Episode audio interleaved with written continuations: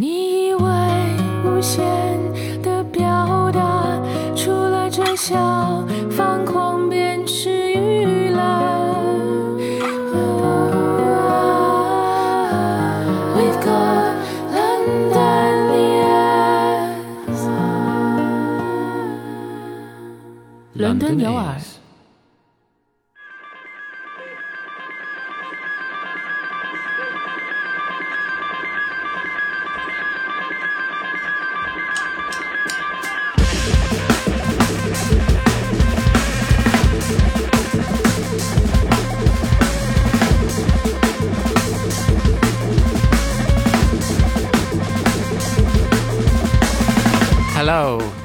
this is Londoneers, and I am Justin, and it is October.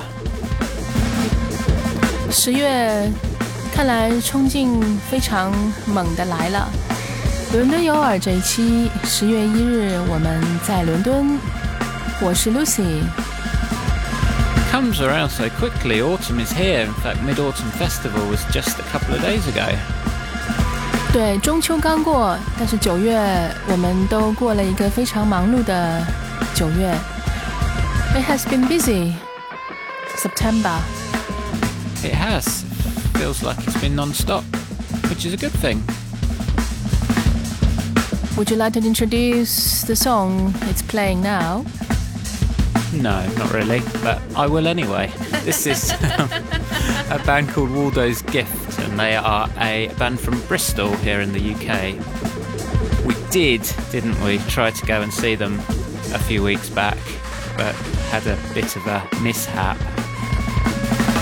来自 Bristol 布里斯托的一对比较新的先锋爵士乐团 Waldo's Gift，他们的名字是其实来自 Velvet Underground 的一首歌的里面的灵感，然后。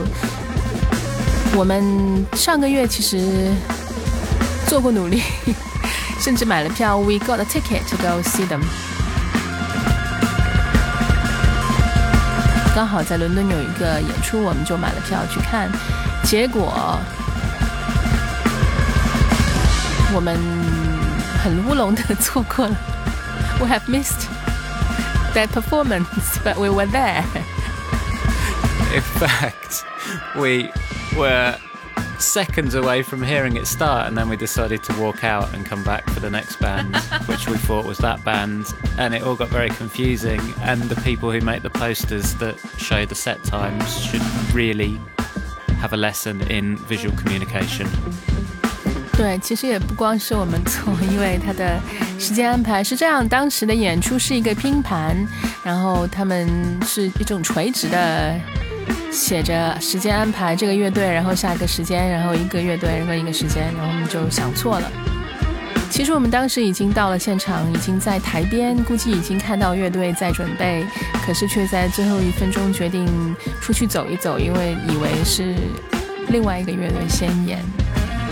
And so we had a walk around, and then when we came back, we perfectly missed them. We started listening to the band we thought were them, and we were a bit like, um, this doesn't sound much like what we were expecting. Oh. 对，然后就开始听，以为是 Water Skiff 的乐队开始演出，但是发现好像好像人员也不对，那音乐风格好像也不太对。Anyway, this song does it sound familiar to you? It does. And for the eagle eared listeners out there, you will recognise it as a Radiohead song. 但说实话，其实开始的时候我其实听不出来这一段旋律实际上是来自 Radiohead 的 Everything in Its Right Place，只是听到就是看到他们的标题以后，才又重新听了一遍，发现哦，对，它的主旋律开始的时候是有这个 呃用了他们的动机，但 actually they just use that as their motif, but then afterwards it's completely go free, didn't they? Yes, yeah, just that, that little phrase, and then, yeah, just go off on a wild exploration of lots of notes played very quickly. Actually, now I'm listening to this again. This reminds me of that Derek Bailey guitars and drum and bass thing you were playing the other day. Oh, Derek Bailey. The one you mentioned that was recorded like 1996. That was like 30, almost 30 years ago. How funny. 呃，Justin 说这段音乐让他想起来了另外一位，但其实是已经是前几辈的 前卫先锋吉他手。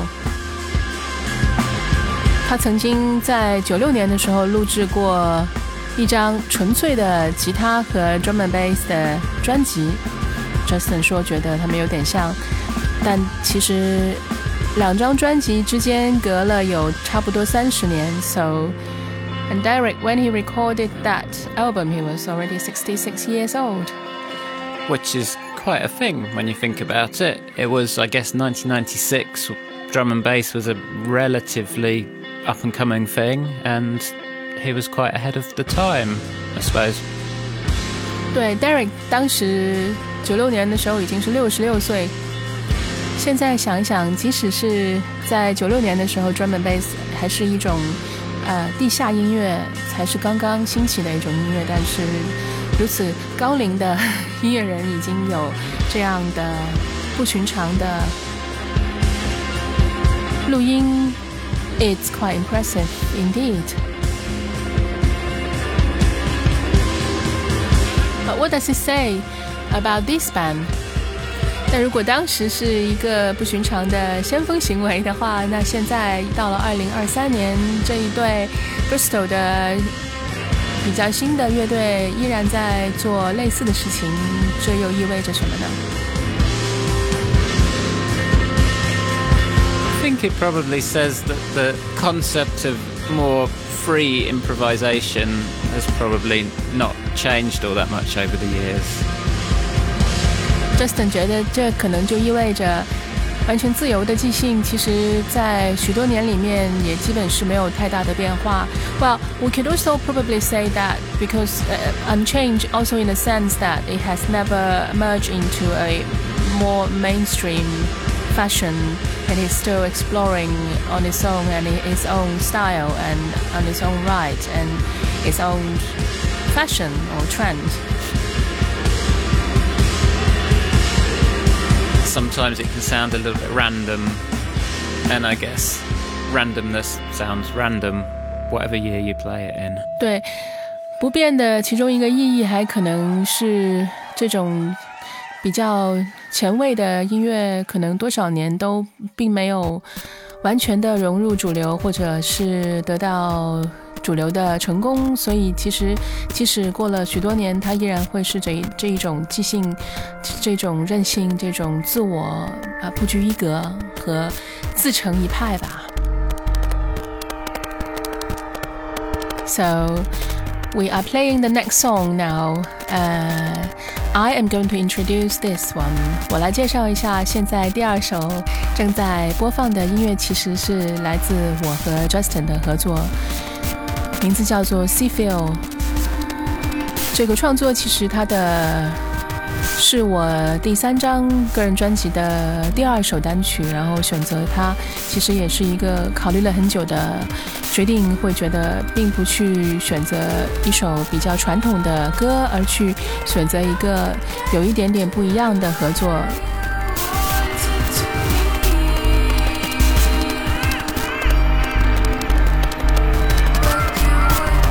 Justin 因为他在大学学的是电子音乐，平常也会自己去做许多的电子音乐的实验，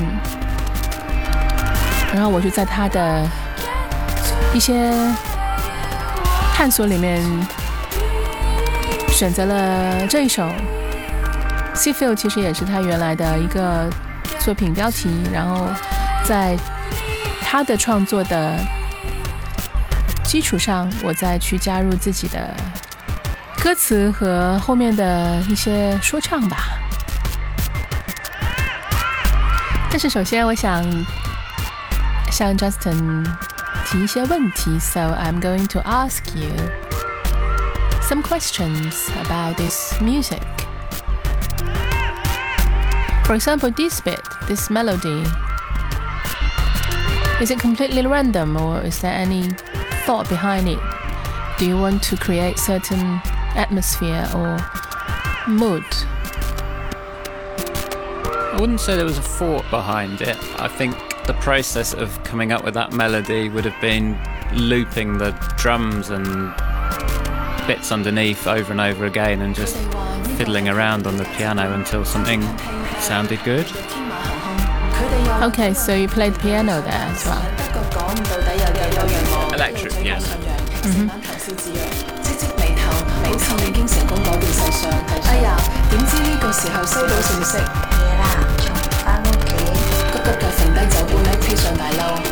回头再看，黑中离他一边在弹电钢，然后在反复电鼓的一个旋律，然后 But the whole track started as a bit of an experiment.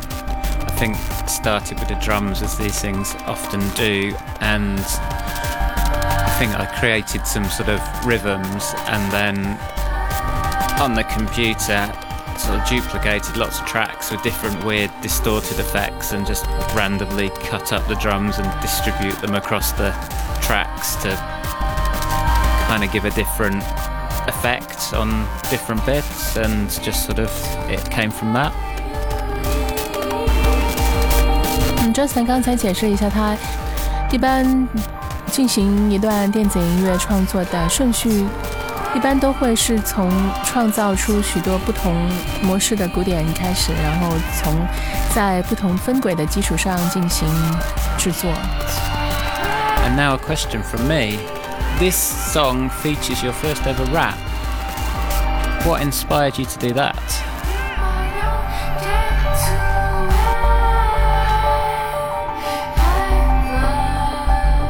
Did you hear that? You might not get to wherever. See, like you, I didn't know like lyrics like that. I had no idea how I came up with that, but it's just that moment I felt, or this atmosphere of the song sort of put me there, placed me there. It, has, you know. Oh, I never told you about what sort of mood this music remind me of. It is. It sounded kind of deserted in a deserted land, and it's kind of sandy, and uh, the air it's a little bit blurry. It's like full of sand in the air, and it is a bit yellow in the yellow mood, and somebody set out to somewhere to do something. A destination sort of. So lyrics it comes without effort almost to me Interesting. Yeah, I would have said a blue mood, but I think that's coming from the artwork on the single cover. but yeah, I can see the sort of sandiness actually. The sort of crunchy drums is like sand under your quite feet. gritty Yeah. Well, yeah, it's that distorted sort of crunchiness. 我们 Justin 问我为什么会选择说唱的形式，但是我还没有回答他的问题，然后我就拐了个弯，我说跟他说了一下，第一次跟他说他的音乐是我想到的一些意象。之前其实我好像也从来没跟他说过，就是听的时候会觉得一种黄沙漫天，然后有一种一位旅人即将展开一段旅行，但是有一点点不知道走到哪里，然后又有一点点的在沙漠里面，然后可能是这种音乐的质感会有种沙砾感，一种粗粝的感觉。所以，but then talking about back to rapping, um, why not trying something new? It is consistent with this song that I decided to place in my new album. You see, so it is it's altogether it is a new thing. It's like a tryout.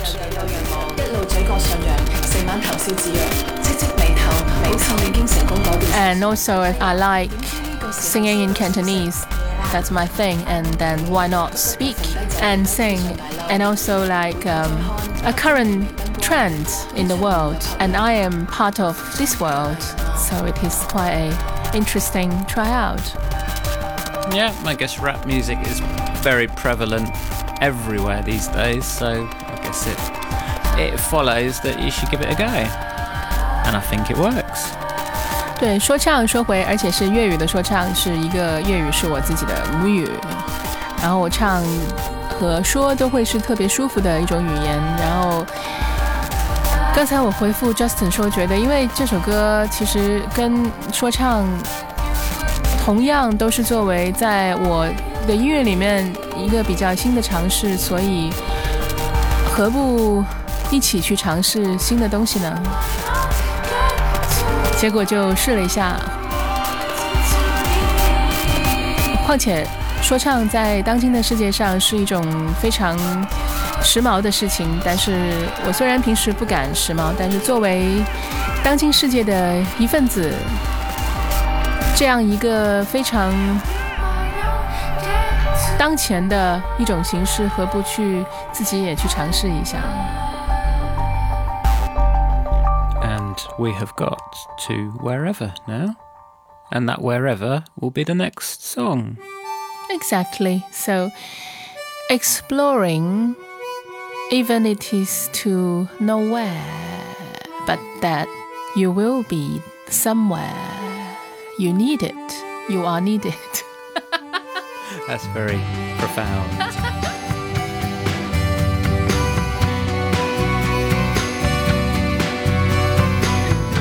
是时候有一点比较传统的、轻松的歌曲。I said it's time for some traditional song. Sounds like some kind of folk song you are talking about by saying it like that, but it's not really that. This is by the Czars, and it's a song called Killjoy from the album The Ugly People versus the Beautiful People. I wonder who won all any man needs to keep. Ah, listen to that voice. I take it you like that then. But do you? It is a very soothing voice. Just sort of works and it's no way uncomfortable. kind of though that's in a good way, not in a like it's bland sort of thing. That is so English. It just a all. 好了，先介绍这首歌，叫做《Killjoy》，来自已经不存在的一支美国乐队，另类的摇滚叫做 The Czars，旧拼法的沙皇，C is a R S is an old spelling for the Tsars, Emperor of Russia, I believe. Anyway. And this song is called Killjoy from 二零零一年的一张专辑叫。丑陋的人和漂亮的人》，The Ugly People vs the Beautiful People 这张专辑里面的一首我最喜欢的歌。It was the first song I listened to by this band, and this band was never widely popular, but its frontman John Grant, the person we were talking about already, got a later big success when he was flying solo. And we saw him playing live recently as well, didn't we? Which is an altogether different thing to this as well, because he was doing songs, Patsy Cline songs, wasn't it? Mm-hmm. Patsy Cline, it's 是一位一九五零年代的美国的乡村歌手。Yes, it was all country music and tribute to her. But I think it's it's also a tribute to his earlier life, his full of color, it's colorful, colorful life. John Grant we're talking about，呃，刚才提到他的音，他的声音我实在是非常的喜欢。然后我问 Justin 喜欢吗？然后他说，呃，没有让人感觉不舒服的地方，确实挺治愈的。然后就是这个双重否定，这个我说他实在是太因果了。 If you're feeling lucky, It's just going back to your very English part of describing his voice. Well, if I didn't do it in an English way, I wouldn't be English. and you know what's also interesting? So you may not know this, or you may know this, but not this album, but the previous album they did. The lyrics were mostly written while he was wandering along the Thames path in Richmond and Twickenham, which is very close to where we live. Okay, since you mentioned that, I just remember that actually this album was recorded in Twickenham. No, sorry, that was the last album. You're wrong. Oh, yes, that's right. I remember wrong. But that is that was 2000 the album. Yeah, this was 2001. One year apart, lots of things happened, I guess. So 刚才说是这 张专辑之前的一张专辑，其实是在英国的西南边的一个录音棚里面录下来的。然后他当时 Justin 说，读到说他当时活动的区域其实也离我们现在住的地方很近。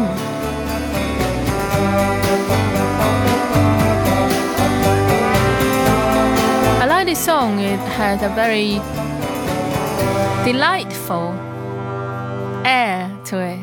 It makes me feel happy even in a down day. It is quite a jolly song. I don't know whether the lyrics are jolly, but it has that feel to it, definitely. I think he also, he's also known to write not very joyful lyrics. I see.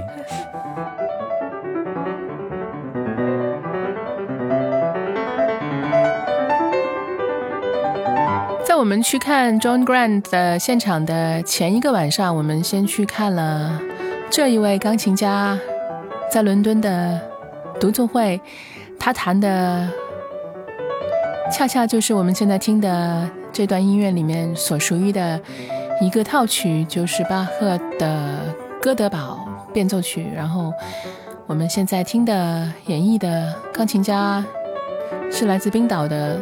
近年也非常流行的一位钢琴家 Víkingur Ólafsson。Of which we saw him play this not so long ago as well. In fact, he did the whole of the Bach Goldberg variations all in one go without any break, which was quite an impressive feat. I guess his interpretation reminded lots of people that Bach didn't leave any um, notes purposely telling people how exactly to play it. So that left a lot of freedom for interpreters to do that. But I think over the years, over the, well, that's like 3,000, uh, 300 years. Of course, recording only starting less a century ago, you still you can hear lots of people. They play it quite robotically, based on the lots of notes and lots and lots and lots of notes and fill them in. And for example, this one, this version by Glenn Gould. albeit of a different variation.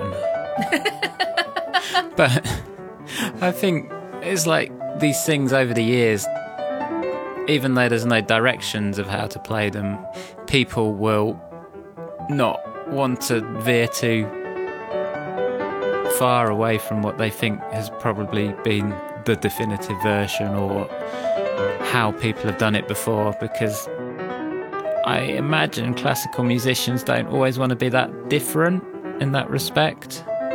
Because classical music is about you're playing things that have been written a long time ago. You're not necessarily always trying to reinvent them because that's what audiences don't really want. Well, I think you will need to be a classical musician to say that. And I am not one, but I would disagree with that thought because I think reinvention doesn't mean that you need to be completely different and doing something shocking or sensational. I think Víkingur is a good example. Probably, uh, I guess also the reason that he is so, uh, so among so many, so many millions of pianists, classical music pianists these days, that he can stand out is he actually breathes in something fresh, and he actually reinvent, reinvented a little bit. And well, I guess it depends on to what degrees he reinvented. Of course, of course, he doesn't change the note. He doesn't change the the structure. But I think what he changed drastically is the, the dynamic and um, and how he phrase it, each line, and then how he how he touched the keyboard sometimes. I think, but the dynamics and the and and and, and the emotions he puts in it, that I guess that's that's quite quite free. Viking 给他在我们的听到的一个现场里面，他其实提醒了很多人，巴赫在哥德堡变奏曲里面并没有刻意的没有呃标出许多怎么样需要怎么样去演绎这套乐曲的指令，而是让许多演奏家能够自由的演绎。然后当时刚才 Justin 他会跟我提出了不一样的观点，就是 Justin 觉得。古典音乐嘛，无论是它有多自由，但演奏的人可能都不可能走得太远，不可能去重新去创造。但是我觉得可能重新创造是有可能的，只不过他没有像完全做出一首不一样的乐曲，在不动音符的。前提下去改变许多动态和强弱，和他在里面注入许多自己的理解，然后在这个层面上面所所说的即兴还是存在的。So I guess that improvisation it was actually came before classical music, but of course you cannot actually improvise in real sense improvising Bach variation. But I guess I mean if you can see variation itself, it's it's a form of improvisation. Yeah, it's improvisation on a theme, and then once mm. you've improvised to the point where you like it, you write it down. Yeah. But I guess with something like classical music, which is so steeped in tradition, that idea of doing something different and radically reinterpreting something. While I applaud that, and that's good for me, I guess it's a huge risk for the performer who's doing it because it could either be really good or it could go horribly wrong for them. I think so, yeah. And I, I also guess that night, the Viking's interpretation, that there were parts that it reminded me of the Romanticism. movement, it was quite wah wah, emotional, quite quite not Bach, Bach or Baroque time. And my guess is that people either hate it or love it. Did you see any reviews of it out of interest? Well, so far everyone was charmed by him, but I think it has also to do with Icelandic charm. Sometimes it is beyond music there is this Nordic trend these days, and whatever comes out from the Nordic countries, it must be cool and trendy. I see. So, if you come from Scandinavia or Iceland or wherever, you can get away with anything. I'm not saying that, but I just have that feeling because usually, you know, critics in this country they can they be quite nasty to people or mean, but you never they never said anything bad about his playing. Whatever he plays so far, it's just always just good. But it can be just that he is just that good, you know. I wonder if it's the same thing for critics. They have to carefully judge how opposite from what other other critics are saying. So they don't stray their interpretations or their criticisms too far from what everyone else says in case they suddenly find themselves out of a job for being not very popular. Well, so far I see that some some things that you see really different opinions that sway between just just from really good in one newspaper and so bad in another. So one example is last time when we went to see Jon Hopkins. So one newspaper really, really, really like it, and the other one just said that it is cosmic blankness. Ah, uh, I see. Okay. Yes, cosmic blandness. Not a good review. No，说了很久的英文，然后因为是我们俩在讨论一个其实也比较严肃的话题，是关于古典音乐的即兴能够达到什么样的程度。然后可能 Justin 觉得，作为古典音乐的演奏家，他可能并不希望跟大多数的音乐家显得太不一样。比如说，我们现在耳边正在播放的1955年的录音实况，其实是大家可能都非常熟悉的一位加拿大的钢琴演奏家格伦·古尔德。他当时的在录制同一套作品巴赫的《哥德堡变奏曲》的一个录音的实况，跟他的制作人在讨论。讨论的是第三十首变奏里面的故事，就提到了说是其实是德国的歌谣。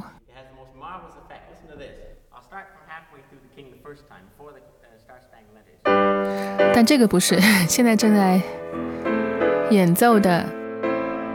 I was talking about Quodlibet 的 variation number thirty if based on the German folk song, but not this one because you can introduce this one. Well, this is obviously not a German song, although it could be a German you song. could make various arguments about the British royal family and German heritage, but we'll save that for another time. But yes, this is God Save the King, Queen. King, Queen, whoever. You said it's not a German song, but it, it might be based on a German tune, though. 我们说的这个，因为我让 Justin 来介绍，因为这一段音乐其实已经用作是现在英国的国歌。 天佑吾王，现在是以前是天佑吾后，呃，但是他可能，You said nobody knows who wrote it, but I don't know. I wrote a long time ago. It's like two hundred years ago that uh, my Beethoven had something to do with that. Then, but they said nobody's sure is sure about this. It was apparently adopted as the national anthem in 1745, but from everything I have read, the actual origin of the tune is unknown. So, But it's definitely not written as a, nan- a national anthem. That is for sure. no, probably not, but as I say, no one seems to really know, so. But back to Bach now. This one is the Quodlibet. This is the cabbage and turnip driven me away. That's a wonderful thought for a song. Driven away by a cabbage and a turnip. 对我们想说的这段是《哥德堡变奏曲》里面的最后一段变奏，但是它的起源就是来源于一段德国的民谣。这民谣的内容就是刚才提到的，白菜和萝卜把我吓跑了。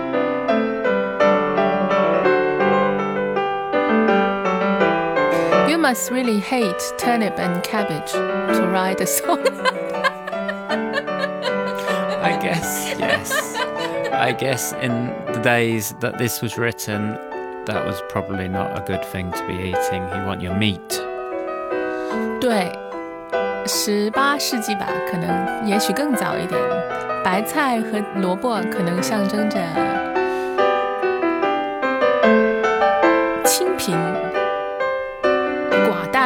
的口味。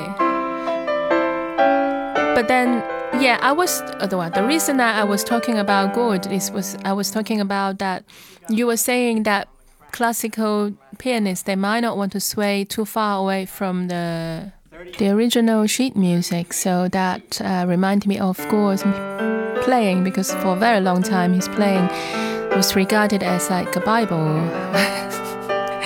a very sacred version of Bach interpretations. But we have put, compare his playing and Víkingur's playing, and both of us agree that his version is uh, more mechanical.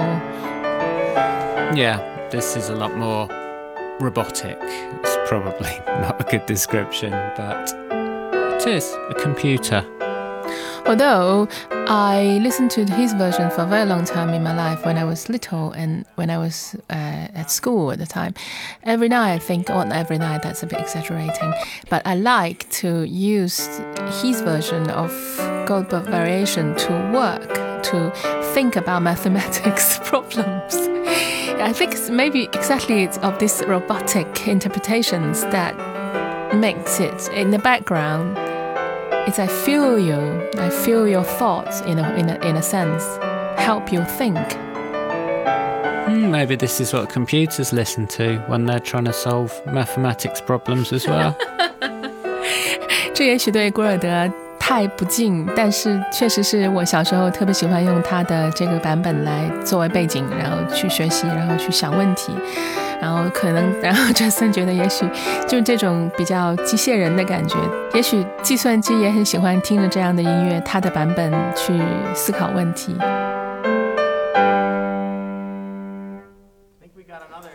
Maybe we should ask ChatGPT what it listens to when it's answering humankind's inane questions. That's a good idea. That's the next thing we can do after this program. Okay, so we. so yes, right. So we're comparing Víkingur's uh, playing with Gould's playing, and we both think that he's playing is probably having more of a human touch, and with all this uh, this current emotion and more a romantic, emotional, sentimental input in it.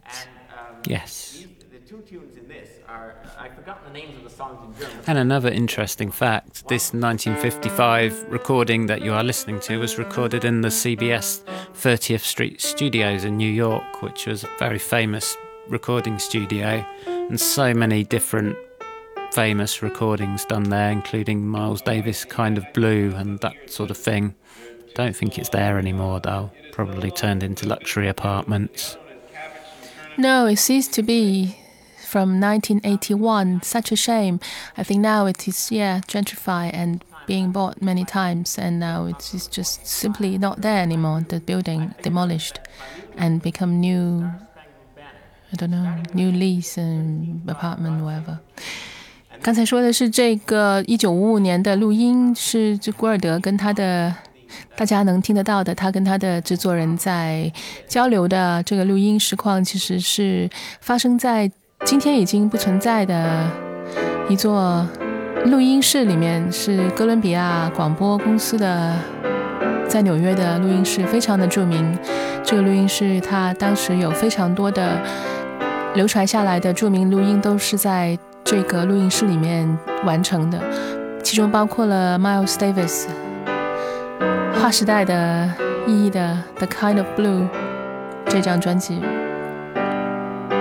但是，一九八一年以后，这个录音室已经不存在了，是租金的问题。然后后来辗转了几次，然后楼也拆了，然后到现在应该是变成了新的办公楼，或者是卖给了不同的地产商，建起了新的高楼大厦。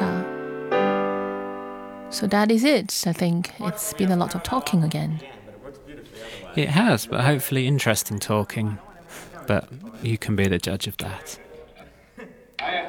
We shall say goodbye.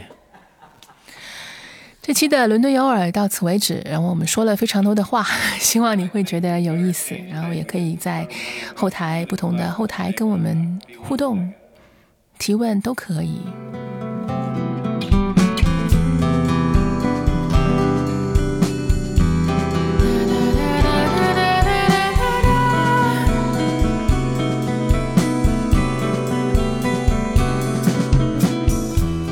This is London Ears.